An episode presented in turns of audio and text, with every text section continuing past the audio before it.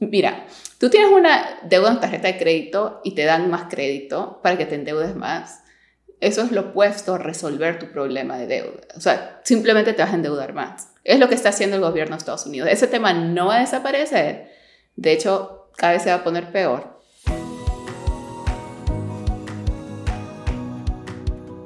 Empiezo este episodio agradeciéndote por tu apoyo porque ya estamos en las listas de podcasts populares en más de 15 países y una de las cosas que más me han pedido es hacer un capítulo contestando tus preguntas. Así que deseos concedidos. He recopilado las preguntas que más me han llegado y vamos a empezar este episodio especial de los secretos del éxito dedicado a ustedes Así que muchas gracias por acompañarme. Estoy muy contenta en tener este espacio dedicado a ustedes, donde voy a estar contestando tus preguntas. Vamos a empezar entonces. La primera pregunta que me llegó es la siguiente. Gaby, esta pregunta es personal, pero los que te seguimos hace mucho queremos saber cómo te va en Miami. Ya te mudaste hace más de seis meses. Eso es correcto. Y soy de las que escuchó tu primer podcast donde contaste todo. Queremos saber más de ti. Bueno, muchas gracias por esa pregunta personal. Me gusta ese tipo de preguntas porque lo siento como amigos, ¿no? Como que quieren saber cómo estoy.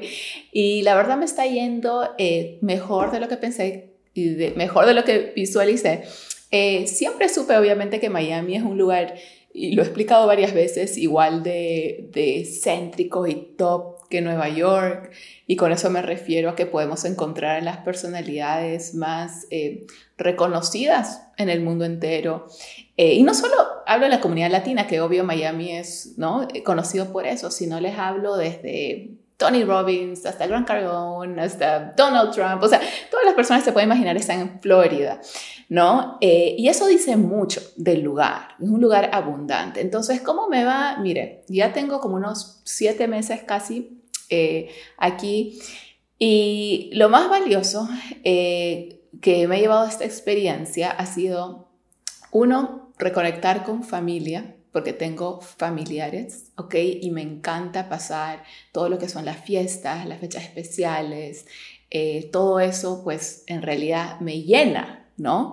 Como latina soy una persona que, que, pues me encanta estar cerca de mi familia y poder reconectar con tantos de ellos, no solo de mi parte de mi familia, sino de la familia de mi esposo, que también tiene familia en Florida, ha sido yo pienso que mi favorito, ¿ok? El círculo es muy importante, tanto familiar como el social, ¿no? Y por supuesto el círculo social ha sido eh, de los mejores que he tenido en mi vida. Eh, desde Nueva York, pues no estaba eh, rodeada de tantas personas tan espectaculares eh, con las que he mantenido una amistad, ya sea por varios años o nuevas, ¿no? También muchas personas nuevas que han llegado a mi camino en el momento exacto, eh, cuando yo estaba pensando en algo exacto y de ahí llega la persona perfecta para eso. Mire, nada es coincidencia en la vida. Yo soy de la creencia que eh, Dios me puso aquí porque era el destino, porque tenía que estar aquí y en mi primer episodio les conté todas las razones, no voy a repetir eso porque pueden ir a ver en mi podcast el primer episodio y, y saber, ¿no? Todas las razones a profundidad de por qué me mudé. Pero para responder la pregunta de cómo ha sido, de verdad que ha sido una bendición estar aquí y eh, mejor de lo que pensé y verdaderamente eh, es un privilegio, ¿no? Poder tener ese trabajo en la bolsa donde yo, si quiero, me puedo mudar a, China. Bueno, quizá no a China, porque es comunista y por las diferencias de horarios, pero sí entienden lo que estoy intentando decir, o sea, que yo tengo el control de mi vida y de mi familia y que nada me ata a ningún lugar, que yo puedo despertarme y decidir dónde estar, dónde vivir y esa libertad eh, tanto financiera como de tiempo, de verdad que no tiene precio y me siento muy agradecida por eso. Así que gracias por esa pregunta, muy buena. Pregunta 2. Gaby, muchas felicidades por el cuarto aniversario de Latino Wall Street. Cuéntanos cómo lograste hacer un evento como ese y tener a tantas estrellas reunidas. Muy buena pregunta. Para los que no saben, hace poco eh, estuve eh, pues liderando nuestra conferencia anual aquí en Miami. Eh, nuestra conferencia anual de Latino Wall Street fue nuestro cuarto aniversario y lo celebramos por todo lo alto a lo grande en la Universidad de Miami. Eh, y eso es una pregunta que me ha llegado mucho. ¿Cómo logré tener a tantas personas importantes, desde billonarios, literalmente, que vinieron en sus aviones privados, hasta la persona más reconocida en la televisión hispana como Don Francisco, hasta diferentes líderes, diferentes industrias? Eh, personas no muy famosas que todos hemos crecido viéndolos, siguiéndolos, admirándolos, eh, con eh, trayectorias de décadas, ¿no? Eh, cosas muy impresionantes. Entonces, ¿cómo logré eso? Miren, en realidad fue más sencillo de lo que piensan.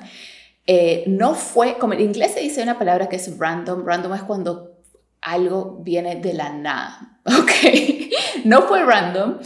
con todas estas personas había una conexión ellos me habían hecho una entrevista o yo había hecho, o sea, me habían invitado a sus programas o yo había hecho un live con ellos anteriormente o teníamos una amistad o teníamos amigos en común o teníamos un contacto, o sea, con todos ellos había un punto de referencia de algo que se había hecho anteriormente. Entonces, una invitación de mi parte o de nuestra parte, Latino Wall Street, eh, fue muy orgánica, ¿no? Fue muy orgánica porque no fue random, es a lo que me refiero, como que ya habíamos compartido antes con la gran mayoría, yo diría con el 80%, por lo menos los que estuvieron ahí, algunos obviamente fueron, ¿no? con una de las personas, con invitados, ¿no? Una persona trae a otra persona, entonces también hubo algo de eso. Eh, pero las personalidades más reconocidas que vieron desde el padre Alberto, Don Francisco, Giselle Blondet, Rachel Díaz, eh, son tantas, realidad Margarita Pasos, Samar Yorde, eh, que estuvieron con nosotros, ¿no? Eh, participando en el evento, teniendo participaciones especiales.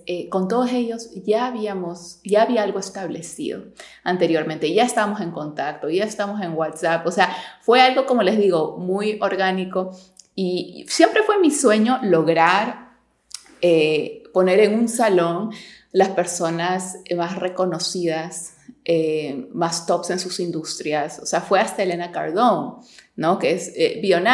Y nuevamente, eh, para mí es, es un lujo tener pues estos contactos, un círculo así, y siempre fue un sueño ponerlos todos juntos, porque ponerlos todos juntos en el mismo día, a la misma hora, con una participación cada uno, no es sencillo, ¿no? Eso requiere mucha logística, mucha organización, eh, un gran equipo para que todo fluya bien, salga perfecto, ¿no? Porque imagínense tener esos invitados de ese nivel y que no salga bien, no, no sería nada bueno. Entonces hay toda una planificación detrás. Eh, pero todo eso, en realidad, el, consejo que les puedo dar de esta experiencia mía es que enfóquense en, en establecer eh, relaciones, amistades, lazos, colaboraciones poderosas que de verdad agreguen valor mutuo, porque la vida se trata de agregar valor. Entonces no es solo cómo una persona me puede beneficiar a mí, sino yo cómo puedo agregar valor a una persona y de esa manera entonces uno establece una amistad, una relación. La vida se trata de eso, ponte a pensar hasta de tus familiares. ¿no? O sea, tiene que ser obviamente algo mutuo, una relación de pareja, lo que sea, para que pueda funcionar. Entonces, si tú inviertes tu tiempo, que es muy valioso, en asegurarte en tener esa comunicación con esas personas, esas relaciones, esos lazos, eh, y sobre todo estar en, comunicación, que es, que es, lo más importante eh, para lograrlo. Entonces, esa es, ese es el resultado, ¿ok? Ese es el resultado de todas las cosas que me han visto hacer en los últimos años eh, con ellos y, y con muchos más. Y los que vieron fue los que pudieron ir, porque teníamos una lista pues, de muchos que, que no lograron estar, que querían estar y no lograron por por compromisos, cosas que sucedieron. Entonces, eh, yo me siento muy satisfecha en cómo salió todo y, muy feliz.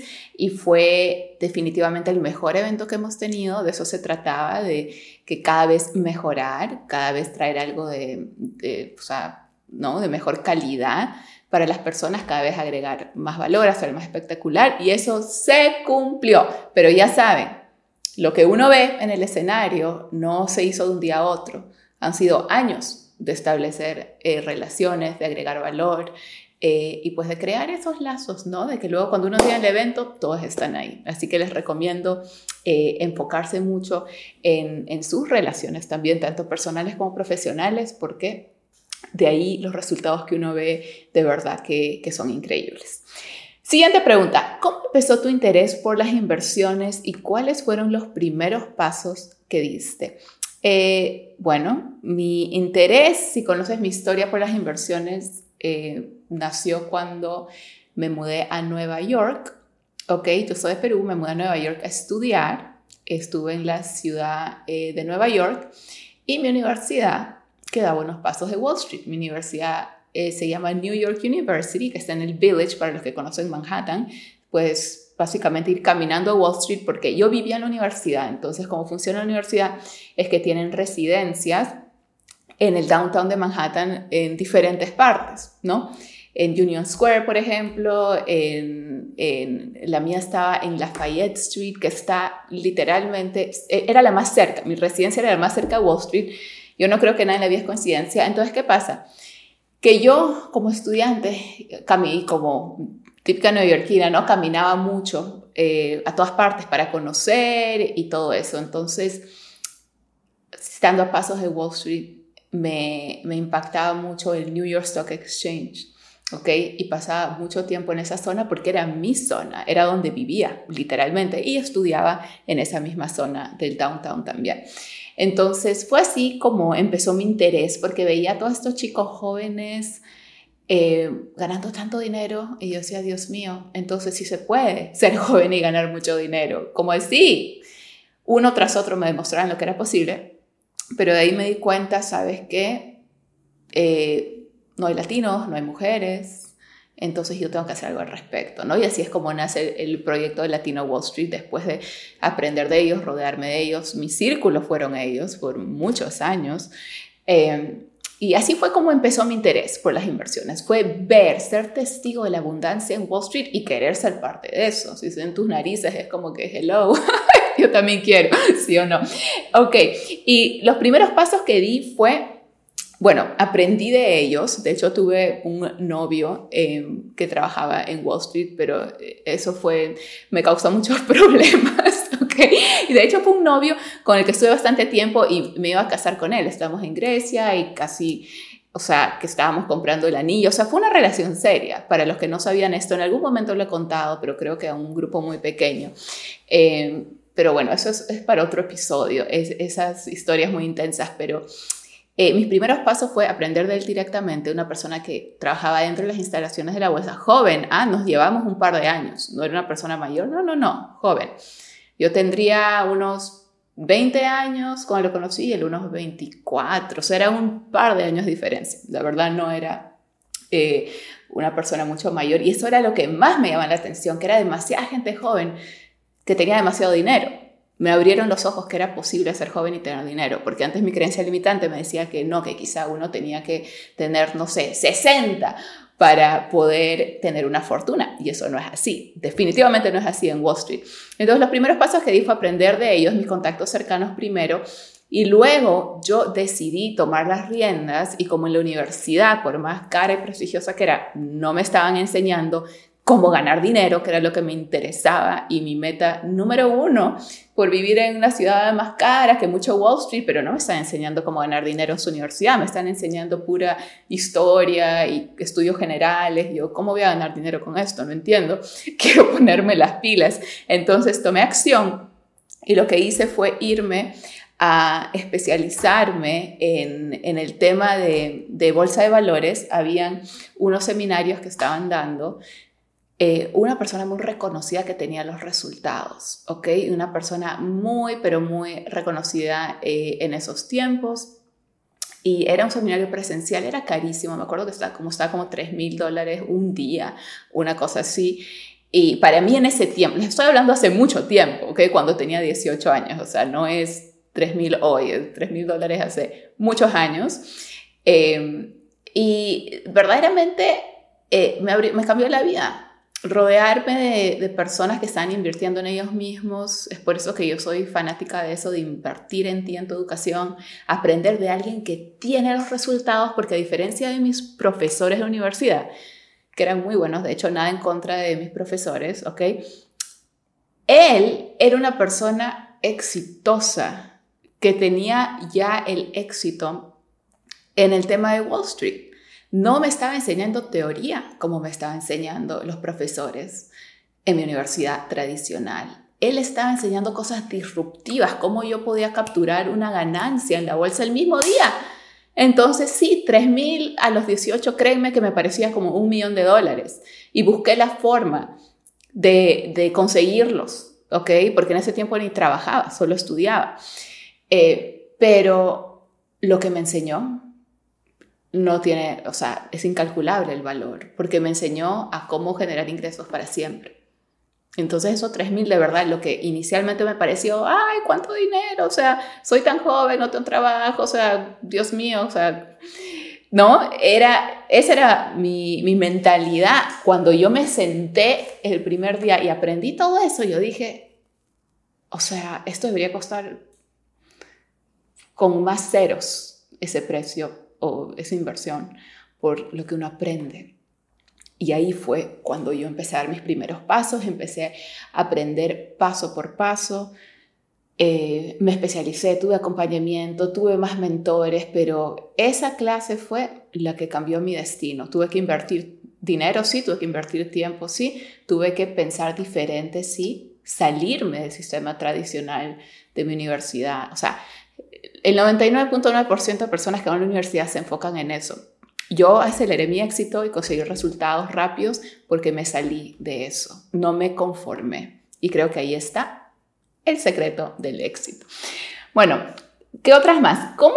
Eh, no, esta ya la, ley. Eh, ¿Qué estrategias de inversión consideras fundamentales para un inversor principiante?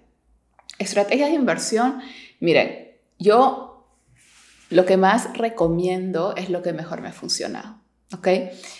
Y son las estrategias de inversión conservadoras, porque sí, hay riesgosas como hay conservadoras en la bolsa. Irónicamente, las riesgosas son las más populares.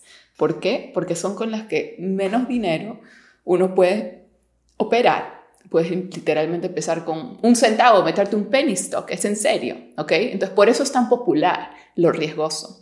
Lo conservador sí hay que tener un poco más de capital, no lo voy a negar porque así funciona, ¿ok? Pero te cambia la vida. ¿Por qué? Porque las estrategias de inversión conservadoras se trabajan con acciones, ¿ok? Entonces, en vez de comprar una acción o dos o tres, estas estrategias te van a pedir que compres paquetes de acciones, que compres un paquete mínimo 100, 200, 300, puedes mantenerte con 100, es lo mínimo. ¿Ok?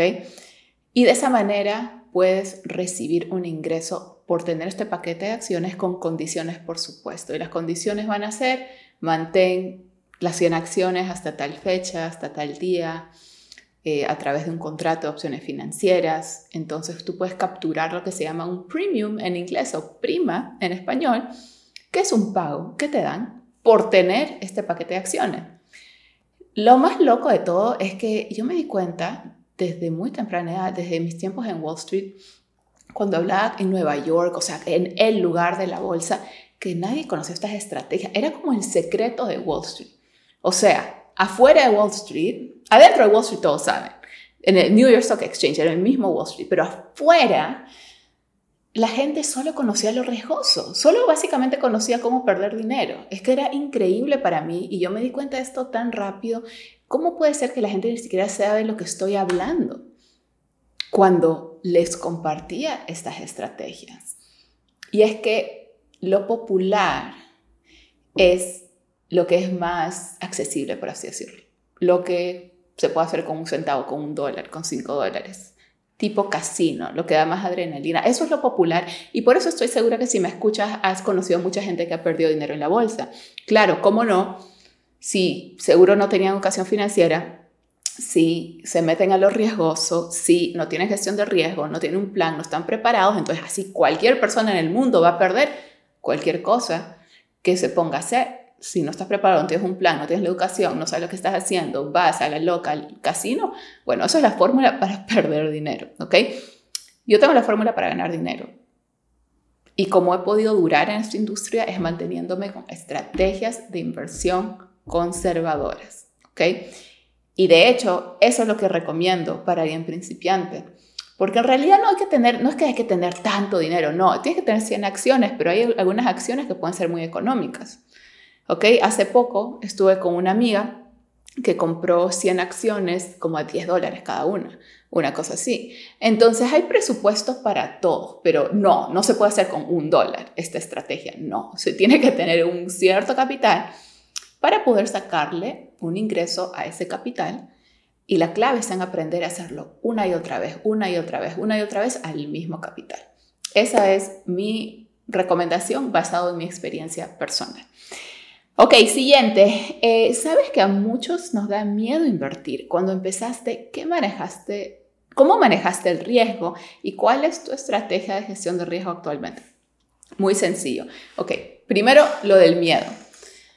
Si hay algo que te va a paralizar en la vida para conseguir lo que quieres, y no hablo solo de invertir en la bolsa, sino para conseguir a la persona que quieres, el trabajo que quieres, eh, la vida que quieres es el miedo, ¿ok? Quiero que sepas que el miedo es innato.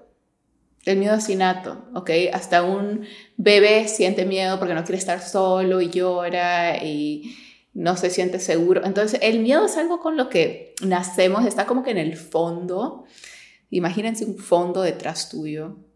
Es como que el miedo siempre está como que ahí esperando paralizarte.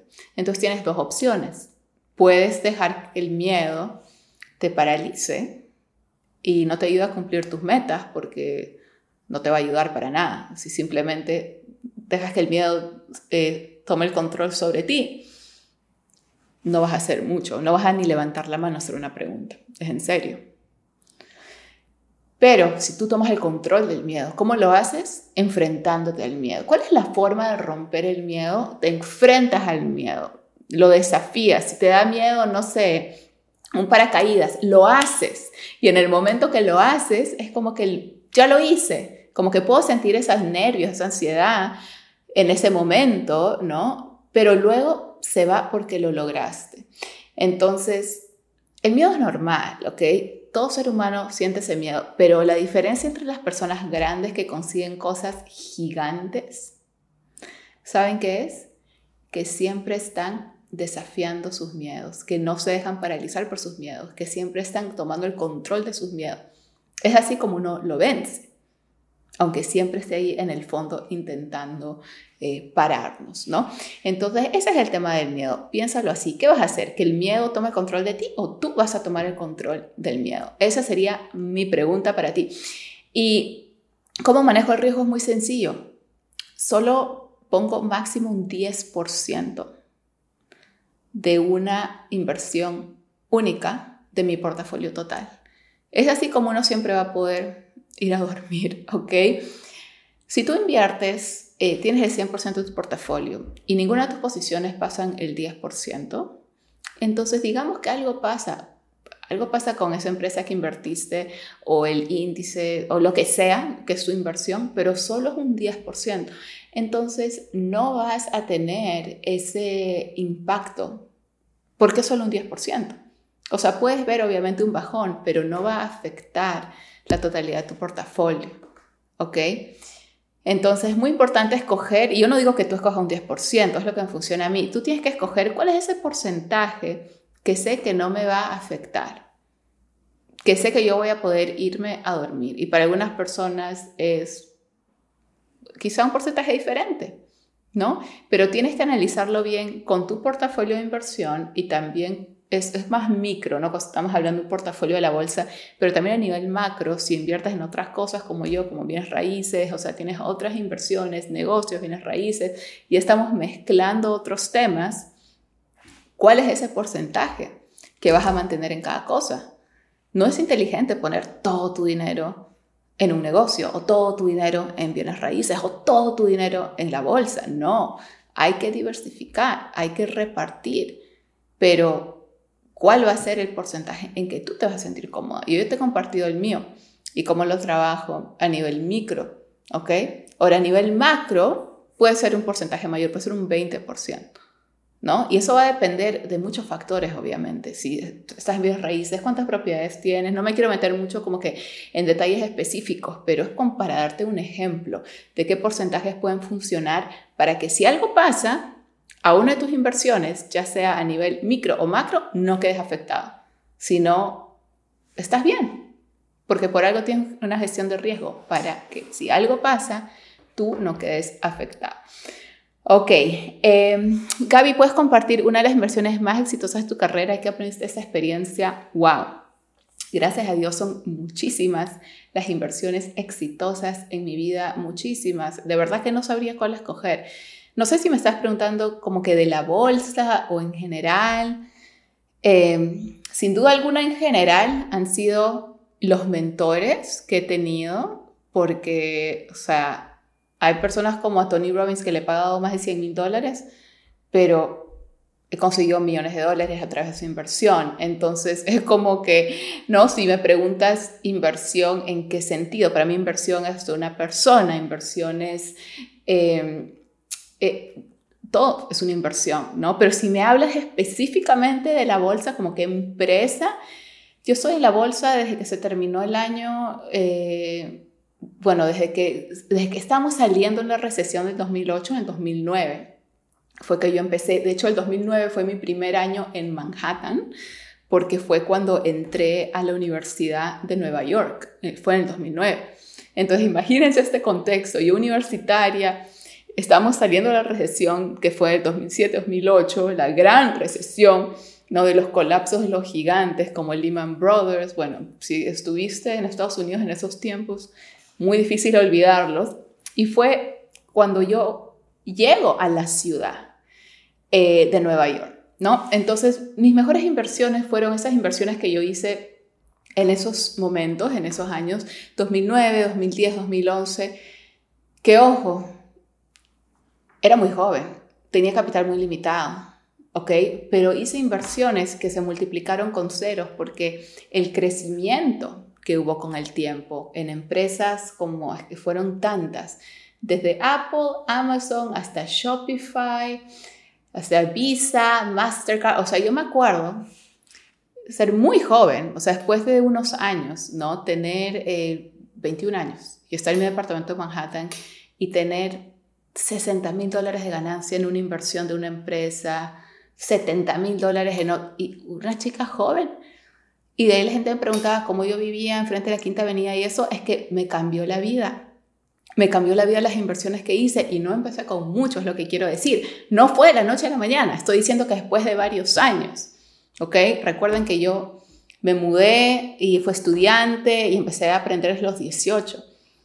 Pero después de varios años, a los 21 me acuerdo yo haberme sentido lo logré, lo hice, porque póngase a pensar, una chica de 21 soltera, no tenía hijos, o sea, no tenía que, hacer mucho, la verdad, aparte de pagar mis préstamos estudiantiles, que lo hice bastante rápido, fue lo primero que hice, de hecho, con mis ganancias. Eh, pero aparte de eso, cuando eso se terminó, era como que en la vida todo es relativo, ¿no? ¿Cuánto es mucho dinero es relativo? Pero para mí a esa edad, con el dinero que estaba generando, yo me sentía, o sea, en, la cima, porque no tenía eh, muchas responsabilidades, por decirlo así, una chica soltera, ¿ok? Entonces, eh, no sé, no puedes coger una específica, no sé en realidad si tu pregunta de inversiones fue de bolsa o de, de cursos, de personas, pero ahí te di varios ejemplos. Ok, Gaby, estoy apenas empezando en tu Academia Latino Wall Street. ¿Cuáles son esas habilidades principales que necesita una persona para ser un buen inversionista? Eh, número uno, manejo de emociones, ¿ok? No puedes ser una persona histérica, porque entonces en el momento que ves un número rojo vas a entrar en pánico y vas a salir de todo, vas a perder y solo estábamos en un bajón y mañana nos recuperamos y entonces no funciona ser así. Yo tuve que trabajar en mis emociones. Yo no siempre fui una persona tranquila.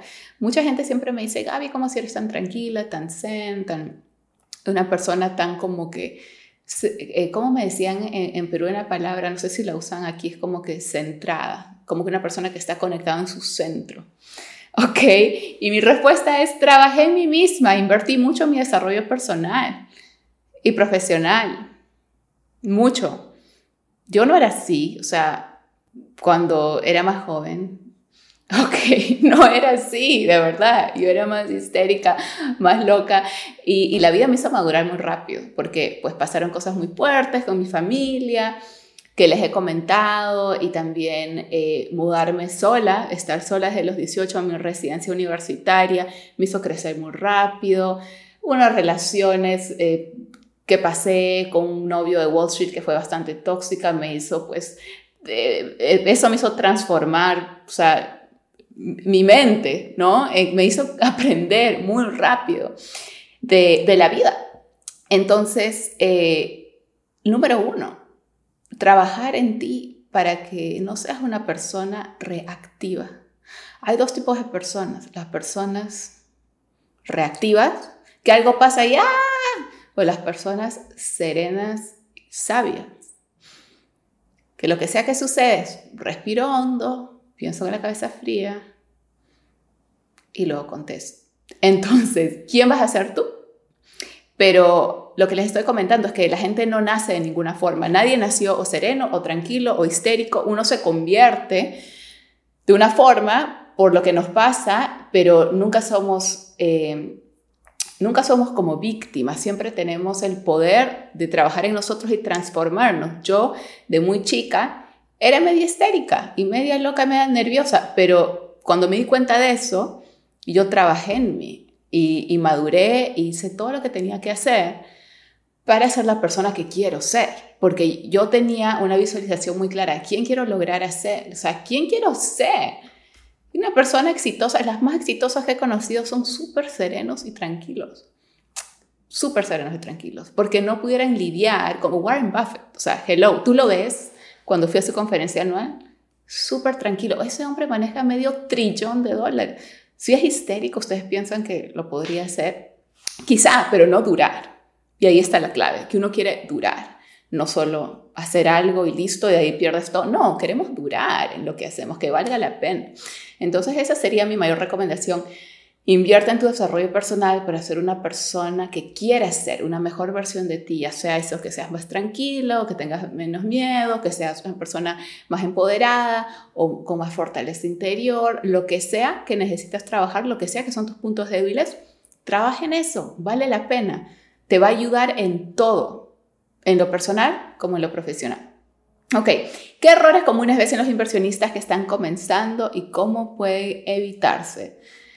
Errores comunes veo, no hay manejo de emociones. Eh, errores comunes que veo, hay como eh, desesperación, como que quieren entrar y en el segundo capturar una ganancia. Y si bien se puede, hay que invertir primero en la educación para entender cómo funciona en realidad.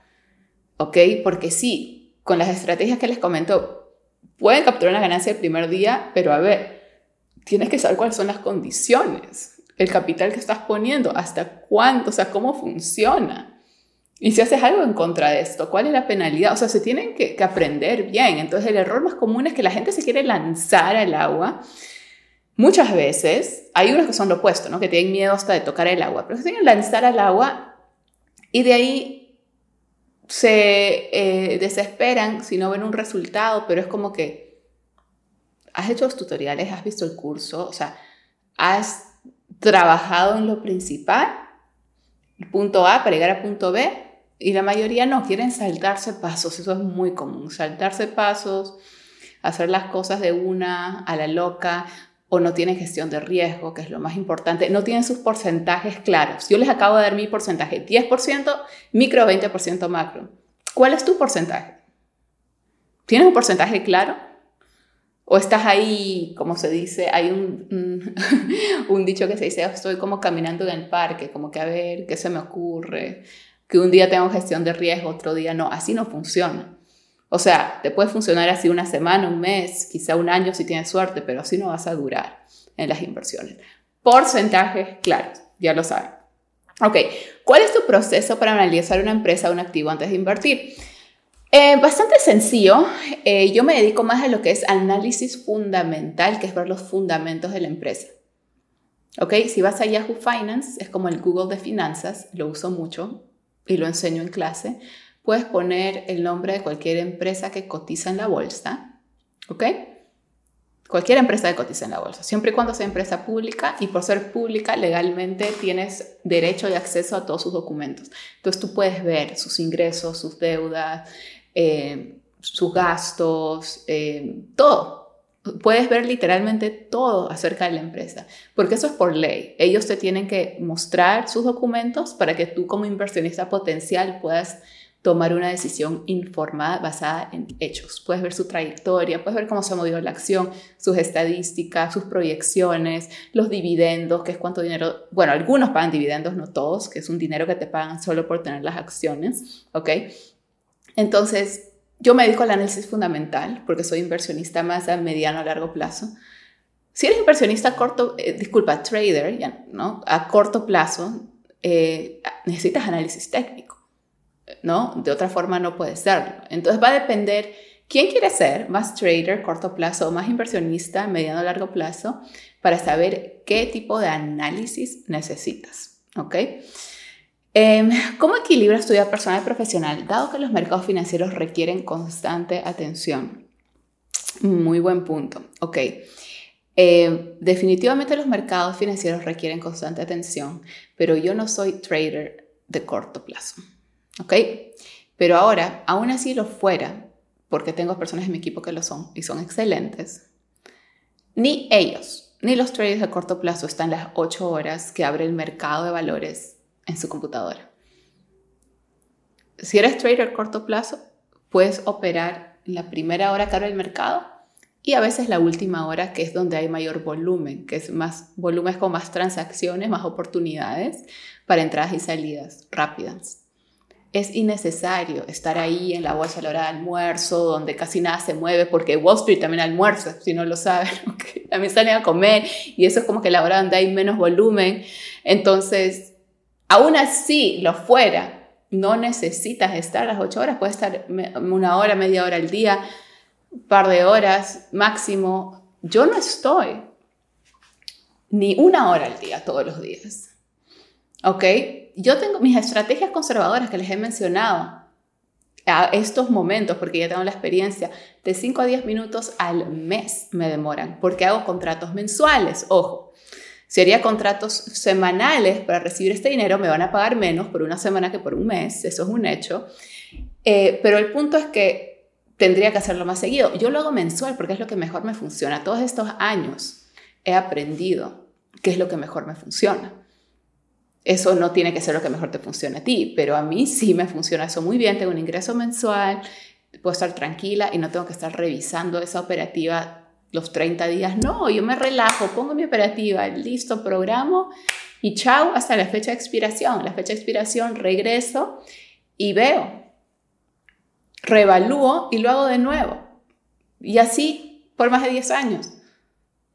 Ahora, cuando recién comencé, solo me tomaba 5 o 10 minutos al mes. No, por supuesto que no.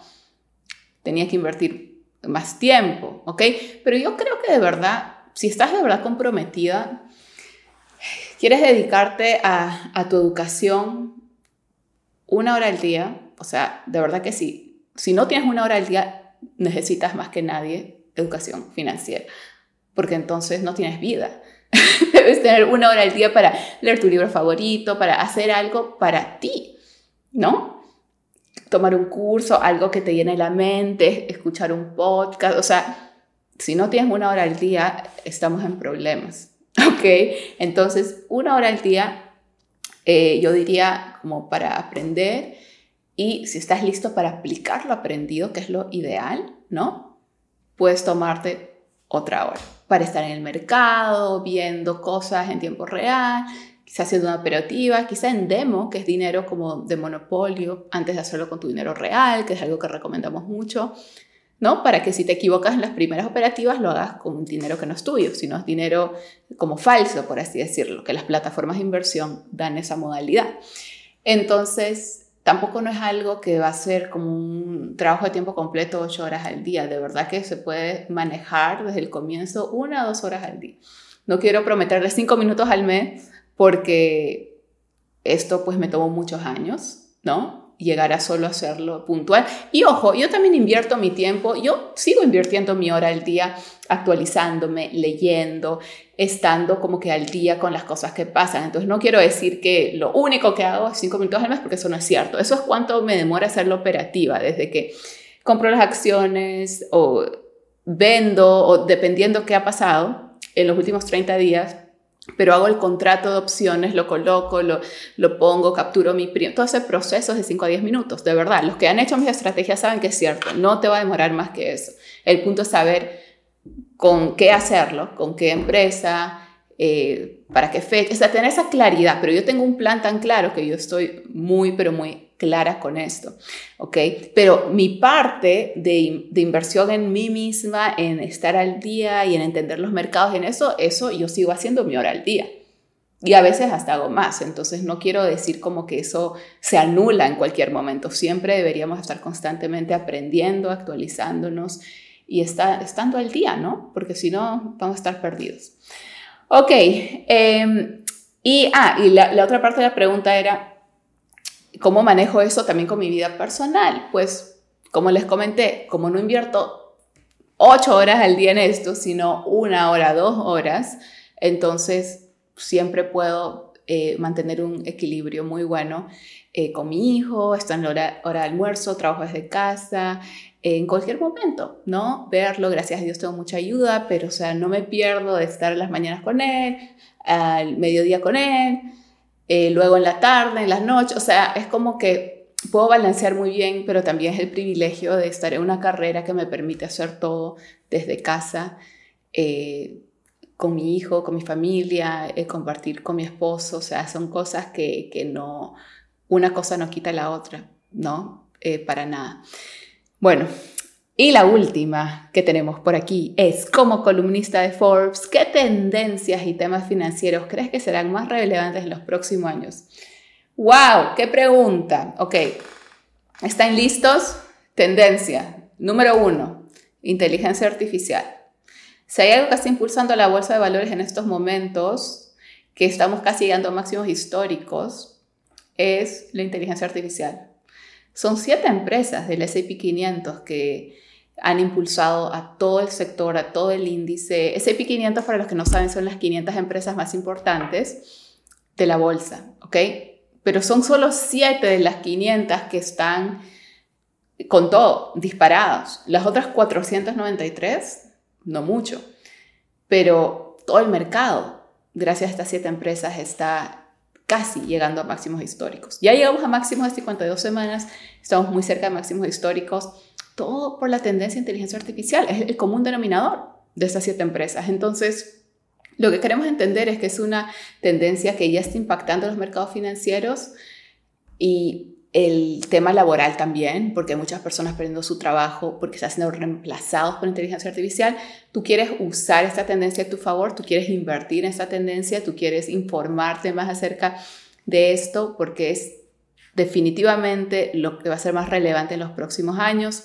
Temas financieros, la deuda nacional, no nos vamos a escapar de esa deuda porque elevamos el techo. Eso, eh, eso no funciona así, ¿ok? Una deuda no se desaparece Mira, tú tienes una deuda en tarjeta de crédito y te dan más crédito para que te endeudes más. Eso es lo opuesto a resolver tu problema de deuda. O sea, simplemente te vas a endeudar más. Es lo que está haciendo el gobierno de Estados Unidos. Ese tema no va a desaparecer. De hecho, cada vez se va a poner peor. ¿Ok?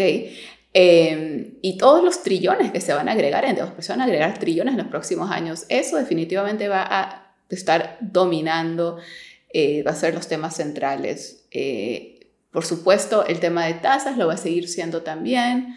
Eh, si van a haber más pausas, si van a haber recortes, si van a haber aumentos, como nos dicen. Todos estos temas que nos afectan directamente, la inflación, las tasas, temas de recesión, deuda nacional, tendencias de inteligencia artificial, son los temas eh, que van a, a, seguir en, tendencia como los principales y por supuesto no nos podemos olvidar que este próximo año y medio vamos a estar también muy enfocados en qué?